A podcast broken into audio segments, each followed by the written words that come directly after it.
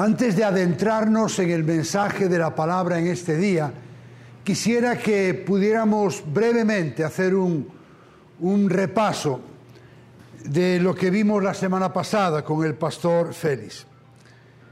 Él nos estuvo predicando en Marcos 11 del 20 al 26, bajo el título El Rey explica la fe verdadera. Y estuvimos viendo los siguientes puntos. Vimos la sorpresa de los discípulos, ¿verdad?, de que aquella higuera que él había maldecido estuviera seca. Él habló de la fe en Dios, versículos del 22 al 24, y por último habló de la necesidad de perdonar. Y nos decía el pastor Félix que Jesús murió y resucitó para hacer posible el que nos podamos acercar a Dios con fe y confianza, pero también con la responsabilidad de perdonar a aquellos que nos han hecho daño.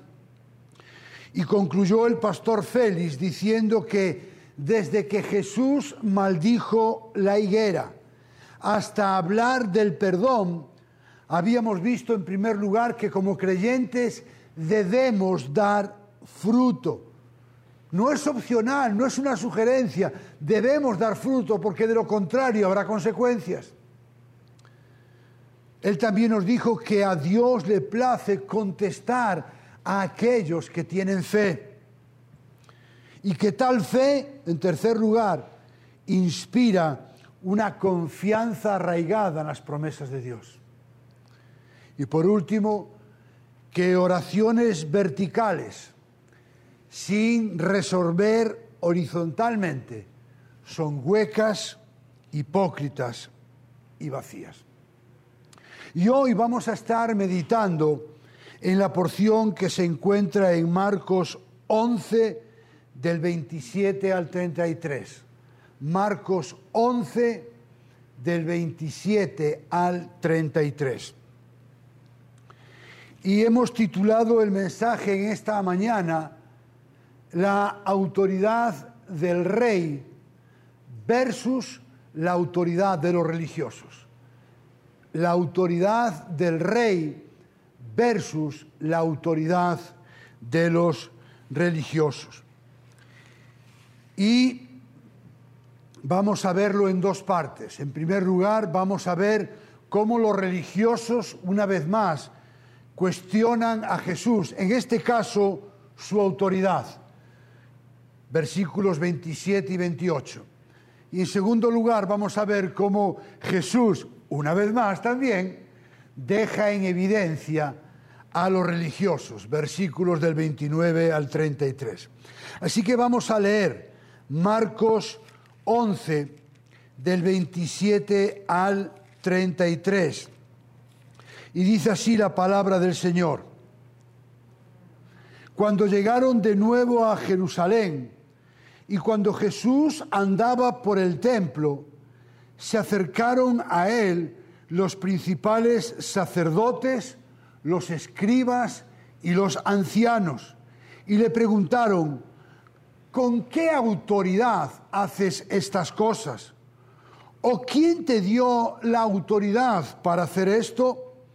Jesús le respondió, yo también les haré una pregunta, respóndanla y entonces les diré con qué autoridad hago estas cosas. El bautismo de Juan era del cielo o de los hombres. Respondan. Y ellos discutían entre sí diciendo, si decimos del cielo, él dirá, entonces, ¿por qué no le creyeron? Pero si decimos de los hombres, pero temían a la multitud porque todos consideraban que Juan verdaderamente había sido un profeta. Respondiendo a Jesús dijeron, no sabemos. Jesús les dijo, tampoco yo les diré con qué autoridad hago estas cosas. Permítame orar. Padre amado, hemos leído tu palabra, hemos orado Hemos adorado, exaltado y glorificado tu nombre por medio de los cánticos. Y ahora, Señor, nos acercamos a tu palabra. Y lo queremos hacer con humildad, con mansedumbre, reconociendo nuestra necesidad de ti, de escuchar tu voz. Por eso, Señor, te pido que quites de nuestra mente, de nuestro corazón, todo obstáculo que pueda entorpecer el que tú nos hables. Y Padre, en lo personal, me humillo delante de ti, Señor, reconociendo que no soy digno de este honor, de este privilegio. Por eso apelo a la guía, a la dirección y a la iluminación de tu Espíritu Santo, para que Él pueda predicar el sermón que yo no puedo. Y para que por medio de la predicación de tu palabra en esta mañana, tu pueblo sea exhortado, enseñado, corregido, confrontado, y que aquellas personas que no te conocen sean confrontadas con su pecado, para que en, el, en este día toda la gloria, toda la honra y todo el honor sean para ti. En el nombre de Jesús. Amén. En primer lugar, vamos a ver cómo los religiosos cuestionan la autoridad de Jesús. Empieza diciendo Marcos que Jesús y sus discípulos llegaron de nuevo a Jerusalén.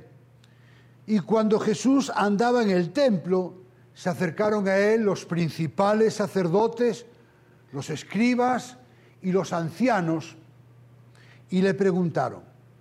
Y antes de seguir adelante debemos entender cómo fue este acercamiento de los religiosos a Jesús.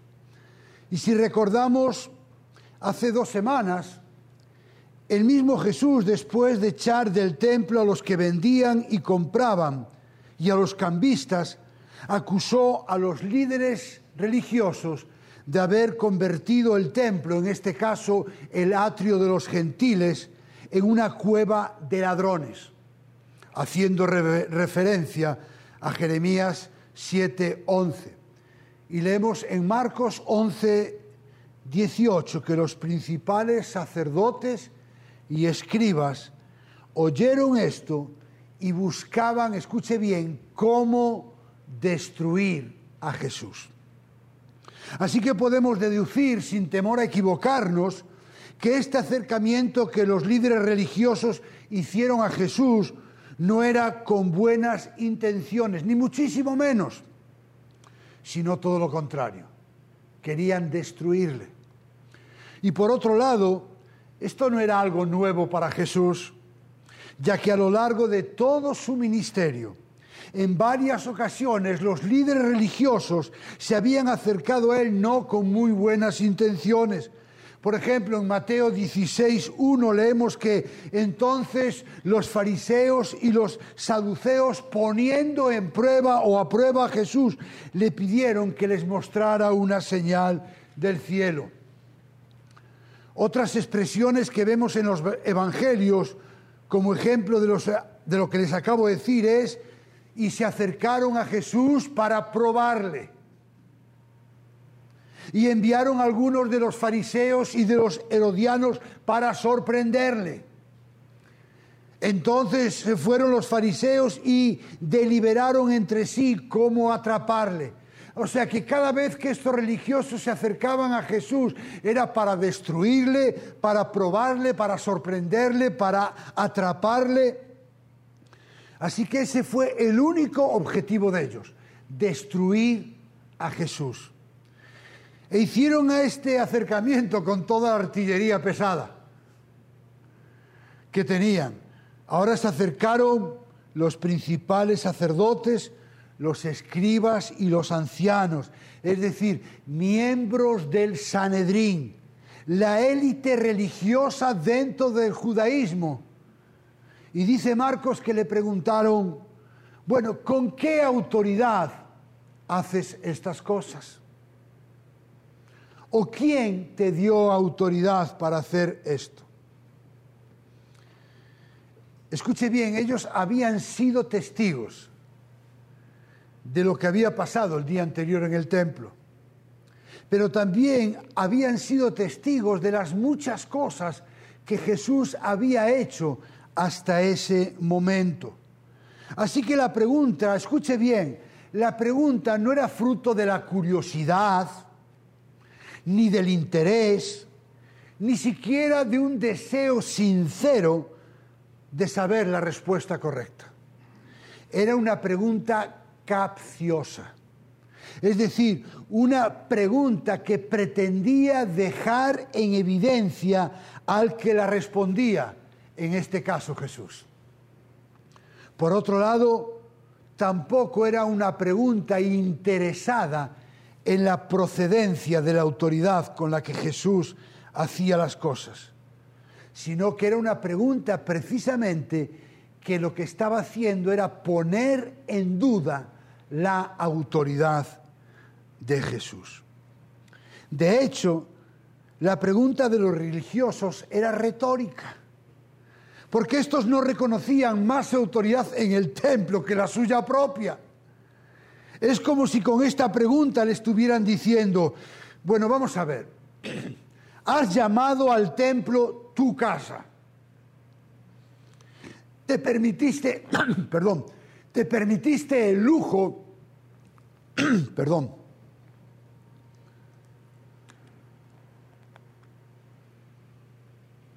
no se ponga nervioso, ya sigo, ¿eh? Tanto se, ahogará, no se ahogará, no, no me ahoga, tranquilo. Lo que decía es que en cierto modo es como le dijeran, a ver, vamos a ver, has llamado al templo tu casa, muy atrevido por tu parte.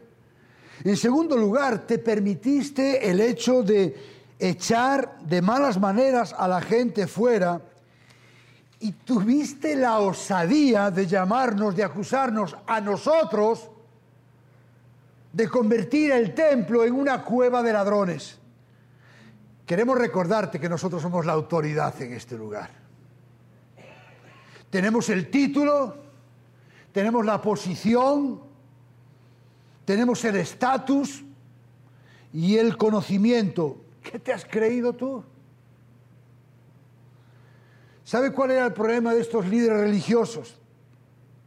Que ellos entendían que la autoridad venía determinada por la posición que ocupaban y por los títulos que ostentaban.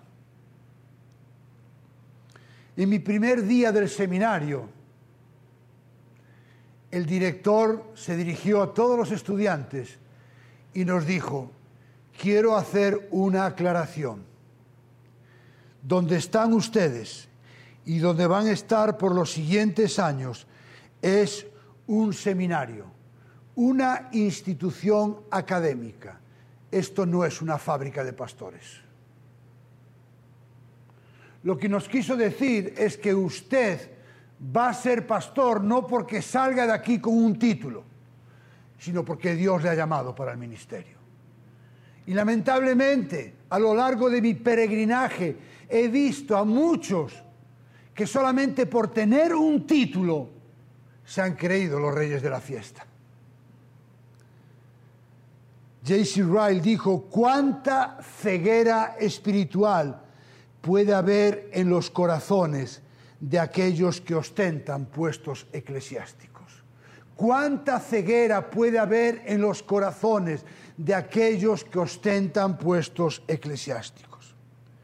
La pregunta de estos religiosos llevaba implícita la idea de, bueno, nosotros somos la única autoridad aquí, nosotros tenemos la autoridad que viene de Dios en este lugar, Así que la pregunta es, ¿y tú con qué autoridad haces esto? Porque nosotros sabemos con qué autoridad tenemos. Pero tú, ¿cuál es tu autoridad? Ciertamente era una pregunta trampa.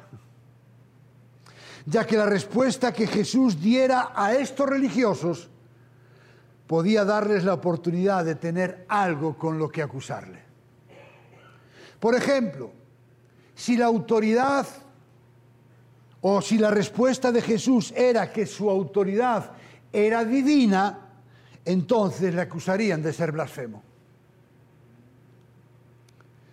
Si la respuesta era que su autoridad era como hijo de David, como el rey de Israel, le iban a acusar de ser un traidor a Roma. Y si la respuesta era que no pretendía tener autoridad, entonces le acusarían de ser un impostor. Así que estas eran las tres opciones que los religiosos estaban esperando con tanta ansiedad para acusar a Jesús o bien de blasfemo, o bien de traidor, o bien de impostor. Así que ahí estaban esos religiosos relamiéndose, esperando con las garras afiladas y con el dedo acusador para dictar sentencia contra Jesús.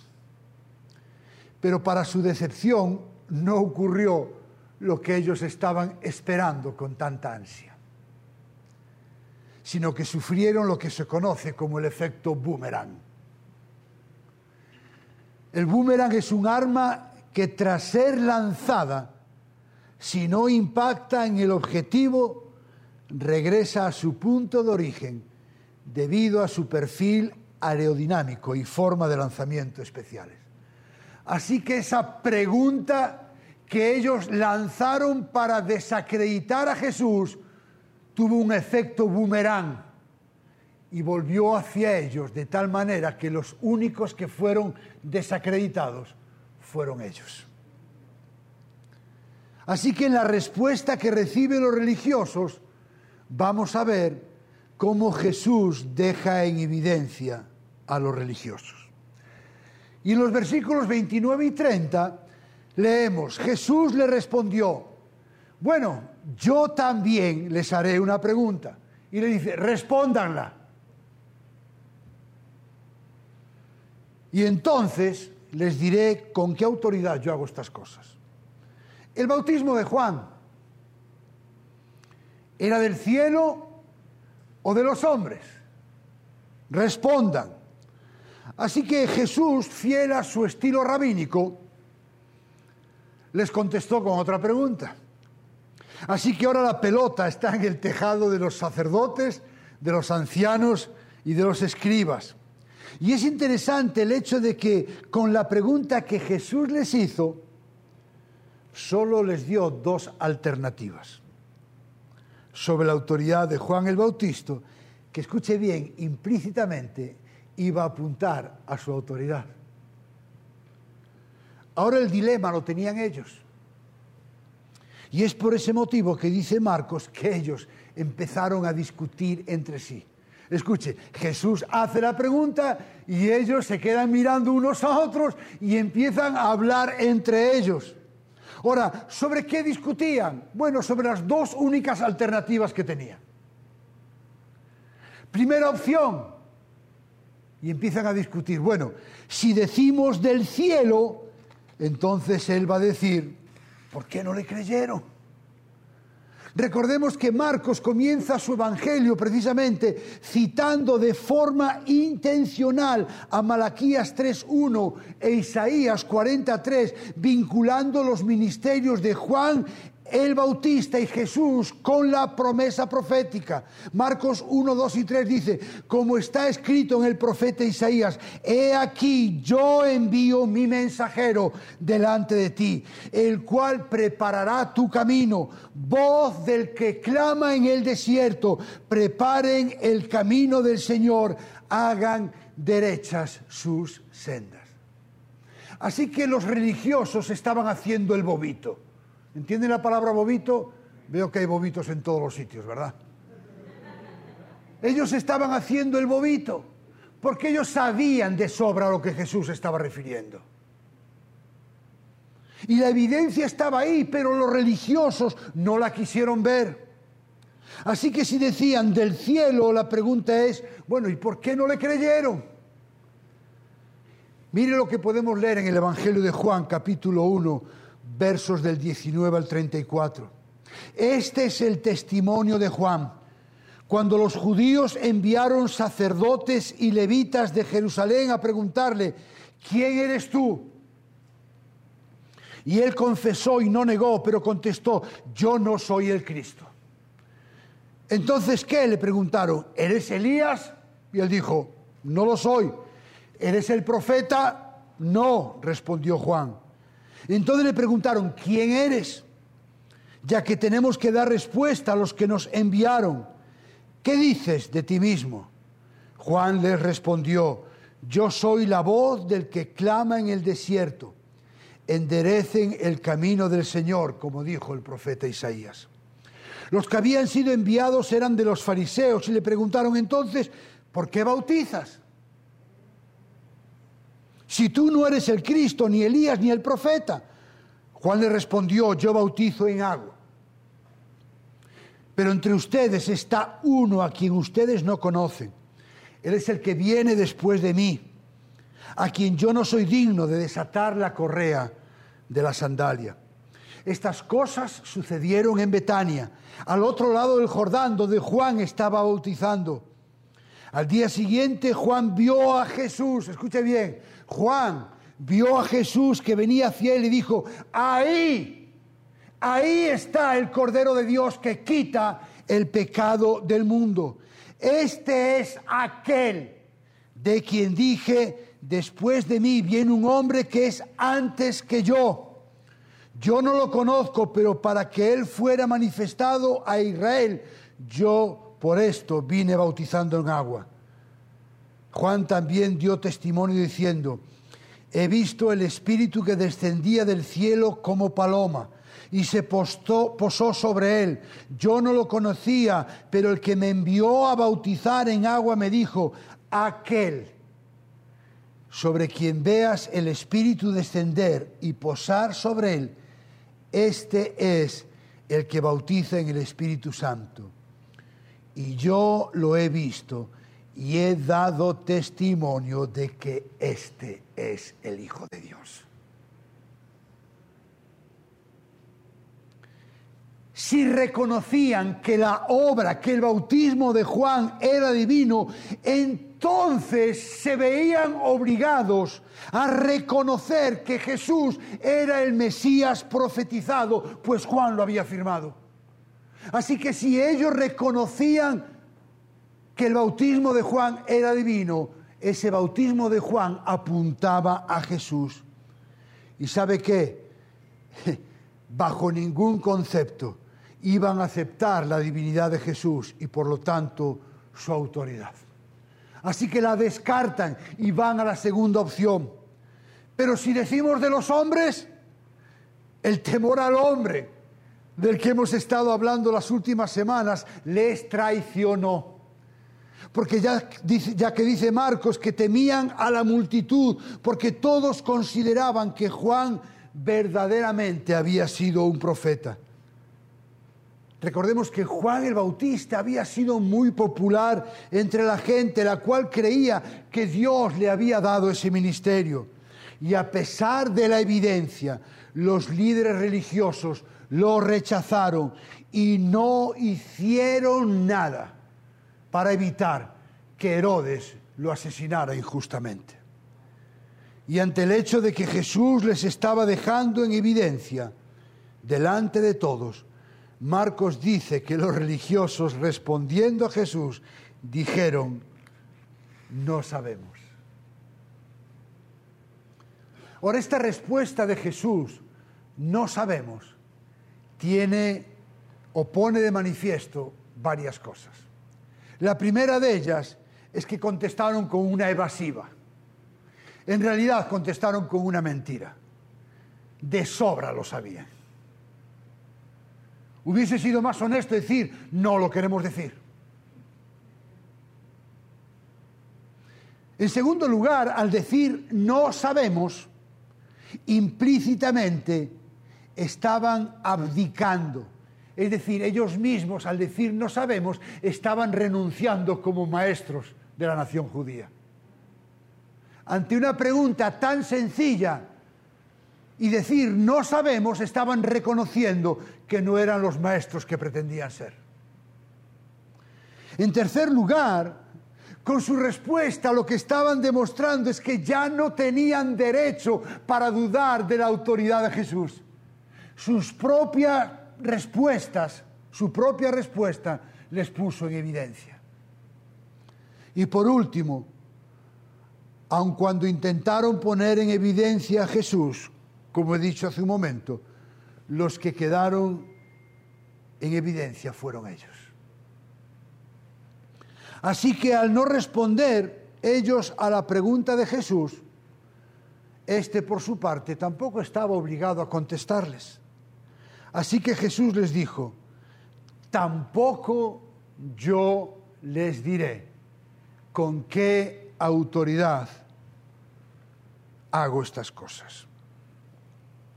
Y con respecto a la respuesta de Jesús, quiero hacer mención a la cita de un autor que dijo, escuche bien, Dios no da evidencia al que rechaza la que ya tiene.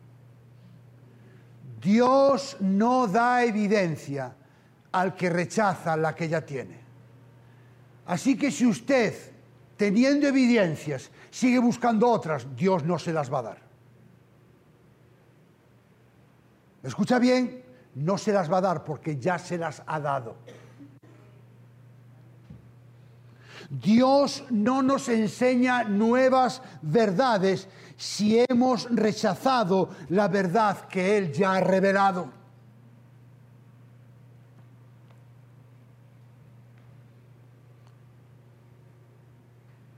Y lamentablemente hay gente que viene a la iglesia buscando nuevas evidencias, nuevas señales, olvidándose de la evidencia de nuestro Señor Jesucristo. Conclusión. La autoridad de Jesús, escuche bien, no depende ni de la aceptación ni de la aprobación de los seres humanos, ni siquiera por mucho que la niegue. La autoridad de Jesús es divina, porque Él es el Rey de Reyes y Señor de Señores, Dios hecho hombre. Y es interesante, porque la mayoría de las veces en los evangelios son los demás los que reconocen la autoridad de Jesús. ¿Verdad? Reconocieron que él hablaba como autoridad, no como los fariseos. Así que la gente hablaba de la autoridad de Jesús. Pero ¿qué ocurre cuando es Jesús mismo el que habla de esa autoridad?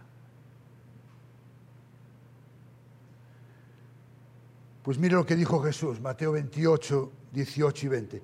Toda autoridad me ha sido dada en el cielo y en la tierra. Ahora Jesús es el que habla. O sea, hasta ahora todo el mundo ha opinado, porque nos encanta opinar. Ahora es Jesús el que dice, no, no. Yo quiero decir que toda autoridad me ha sido dada en el cielo y en la tierra, porque mi autoridad es divina. Por tanto, vayan pues, hagan discípulos a todas las naciones bautizándolos en el nombre del Padre y del Hijo y del Espíritu Santo, enseñándoles a guardar todo lo que les he mandado y recuerden, yo estoy con ustedes todos los días hasta el fin del mundo. Jesús dijo, toda autoridad me ha sido dada en el cielo y en la tierra. Así que la autoridad no solamente para reconocerla, Estoy leyendo un libro que se llama La misión de Dios, de Christopher Wright, y dice, si Jesús de Nazaret es quien encarna la identidad y la misión de Yahvé, aquel a quien el Señor Dios ha entregado toda autoridad en el cielo y en la tierra. Aquel ante quien toda rodilla se doblará y toda lengua confesará que Él es el Señor, entonces el vigor y el testimonio cristocéntrico de nuestra misión no pueden ser negociables. La misión de Dios no es negociable. ¿Por qué? Porque aquel que nos dio la misión tiene toda autoridad en el cielo y en la tierra. Jesús apeló a su autoridad para comisionar a sus discípulos, pero también para comisionarnos a cada uno de nosotros para llevar el mensaje del Evangelio. Pero mire, no basta con reconocer la autoridad de Jesús. Un hijo reconoce la autoridad de sus padres cuando les obedece. De la misma manera, si usted y yo como creyentes reconocemos la autoridad de Jesús, es para obedecerle. Así que yo no pongo en duda de que la mayoría de los que estamos aquí reconocemos la autoridad de Jesús. Una autoridad divina dada a Él en el cielo y en la tierra. Pero quiero concluir este mensaje con una pregunta que Jesús le hizo a sus discípulos. Y estoy convencido que también va dirigida a nosotros. ¿Por qué ustedes me llaman Señor, Señor? Y no hacen lo que yo digo. ¿Por qué dicen que reconocen que yo tengo la autoridad, pero sin embargo no hacen lo que yo les digo? Qué fácil es decir Señor, Señor. Incluso aquí en Puerto Rico, ay bendito. y se nos llena la boca. Pero Jesús nos pregunta en esta mañana, ¿por qué me decís, Señor, Señor, y no hacéis lo que yo os digo? Así que la autoridad de Jesús lleva implícita la obediencia. Si no hay obediencia, Usted y yo le estamos diciendo a Jesús que nosotros somos la única autoridad.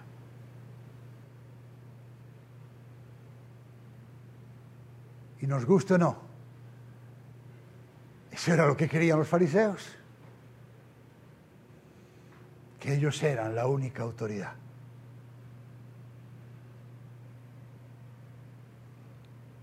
¿Por qué ustedes me llaman Señor, Señor? Y no hacen lo que yo digo. ¿Cómo aplicamos este mensaje? Si usted es creyente, la pregunta no es si reconocemos la autoridad de Jesús. La pregunta es si estamos viviendo vidas de obediencia a su autoridad.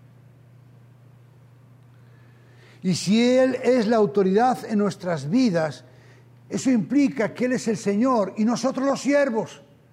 Él es el que manda y nosotros los que obedecemos. Es el que dirige y nosotros caminamos. Así que quiero llevarnos a la reflexión con dos preguntas. La primera, ¿estamos sometiendo toda nuestra vida a la autoridad del Señor por medio de la obediencia a su palabra? Repito, Estamos sometiendo toda nuestra vida a la autoridad del Señor por medio de la obediencia a su palabra. ¿O solo obedecemos aquello que nos interesa? Y en segundo lugar, ¿hay algún área de nuestras vidas que aún no hemos sometido a la autoridad de Jesús? ¿Hay algún área de nuestras vidas en las que seguimos teniendo nosotros las riendas y el control, porque si es así, hay que soltar esas riendas. permitir que Él sea el soberano, el rey de reyes y el señor de señores. Si usted no es creyente, quiero recordar algo que dije en el primer punto. Los religiosos habían sido testigos de lo que había pasado el día anterior en el templo. Habían sido testigos de muchas de las cosas que Jesús había dicho y hecho. Así que la pregunta no era fruto de la curiosidad, ni del interés, ni de un deseo sincero de saber la respuesta correcta. Por otro lado, tampoco era una pregunta interesada en la precedencia de la autoridad con la que Jesús hacía estas cosas, sino una pregunta que estaba poniendo en duda su autoridad. La pregunta es, ¿cómo se está acercando usted a Jesús?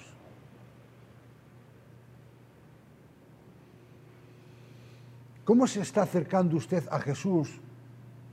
¿O cómo se está acercando usted a la Iglesia Bautista, Ciudad de Dios?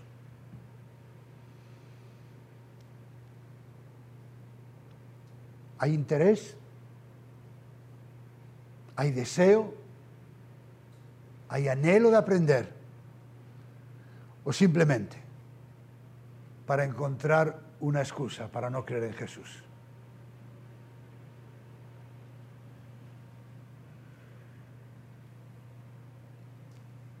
Y mire, si usted no es creyente y por lo tanto no reconoce la autoridad de Jesús, quiero decirle que eso es irrelevante para él que usted no reconozca la autoridad de Jesús, si usted no es creyente, esto es irrelevante para él. Pero lamento decirle que no es irrelevante para usted. El que vino hace dos mil años como Cordero de Dios que quita el pecado del mundo, un día vendrá como juez. Y dice la palabra de Dios que en aquel día, cuando Él venga como juez, en aquel día, en el nombre de Jesús, delante de esa autoridad, toda rodilla se doblará. Así que usted tiene dos opciones, o doblarla ahora, o esperar a que Él venga, porque usted la va a doblar sí o sí, pero va a ser tarde. Toda rodilla se doblará de los que están en el cielo y en la tierra y debajo de la tierra. Y escuche bien, si usted en este mundo no reconoce la autoridad de Jesús en aquel día, después, inmediatamente de doblar su rodilla, Jesucristo es el Señor. Pero también será demasiado tarde. Así que si usted no reconoce la autoridad de Jesús hoy, eso es irrelevante para Él. Él es el mismo ayer, hoy y por los siglos. Es decir, todos en aquel día reconocerán la autoridad del Rey de Reyes y el Señor de Señores. Pero como he dicho, para algunos ya será tarde. Así que le imploro, querido amigo, amiga que nos está escuchando, que reconozca que es un pecador, una pecadora. Que reconozca que ha ofendido a Dios y que como pecador necesita un Salvador. Y ese Salvador es Jesús. Así que le imploro que se arrepienta de sus pecados, que crea en Jesús como su Señor y como su Salvador que deposite su fe en ese sacrificio expiatorio, que diga con su boca, Jesucristo es el Señor. Jesucristo es el Señor. Y hay una promesa de Dios para su vida si usted lo hace. Su nombre será escrito en el libro de la vida. Hemos cantado al principio, mi nombre está escrito allí. No es el suyo, el mío está. no por haber sido una buena persona, no por merecérmelo, simplemente porque un día reconocí mi pecado, reconocí mi depravación, Me arrepentí ante mi Salvador. Deposité mi fe en Él. Y Él me garantizó la vida eterna.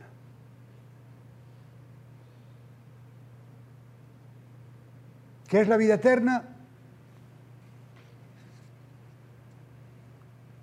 Juan 17.3. Y esta es la vida eterna. Que te conozcan a ti, el único Dios verdadero, y a Jesucristo, a quien has enviado. Así que si usted no tiene la vida eterna, ya sabe cómo puede tenerla.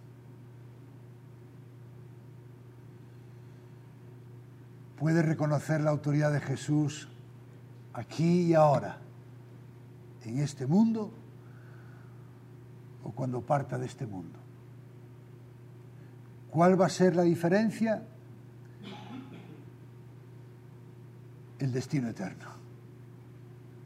Si usted lo hace en este mundo, se arrepiente y cree en Jesús, su destino será la vida eterna con Dios.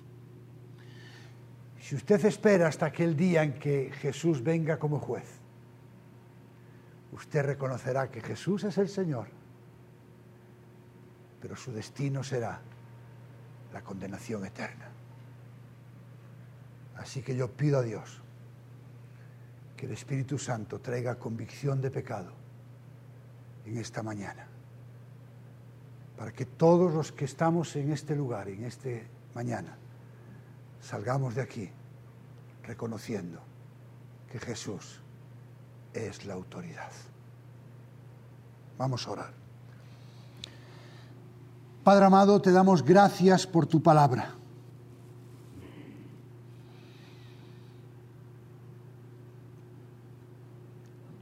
Y yo, Señor, en primer lugar reconozco que con mi manera de vivir y de actuar he puesto en duda tu autoridad. Por eso, Señor, como pueblo tuyo, venimos delante de ti, implorando tu perdón, reconociendo, Señor, que hay áreas de nuestras vidas que aún no hemos sometido a tu autoridad. Tú las conoces. Ayúdanos, Señor. Ayúdanos, Señor, porque sin ti no podemos hacerlo.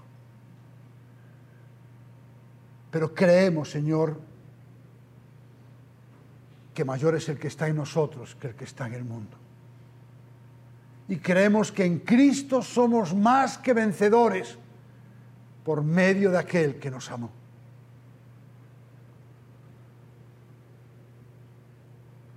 Queremos declarar que Jesucristo es el Señor, el Rey de Reyes, el Señor de Señores, la única autoridad en el cielo y en la tierra. Y Padre, te imploro que si hay alguna persona en este lugar o que nos vea por las redes sociales, que aún no ha reconocido tu autoridad. Que tu Espíritu Santo le convenza de su pecado y que pueda depositar su fe en Jesús, creyendo que Él fue el precio que tú pagaste por su vida y que Él pueda también decir, o ella, Jesucristo es el Señor. Señor, que en esta semana que hoy comienza podamos vivir bajo tu autoridad, obedeciéndote a ti, obedeciendo tus mandatos,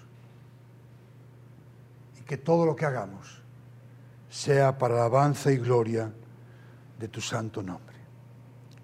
Y todo esto te lo pedimos en el nombre que es sobre todo nombre, en el nombre de Jesús. Amén y amén.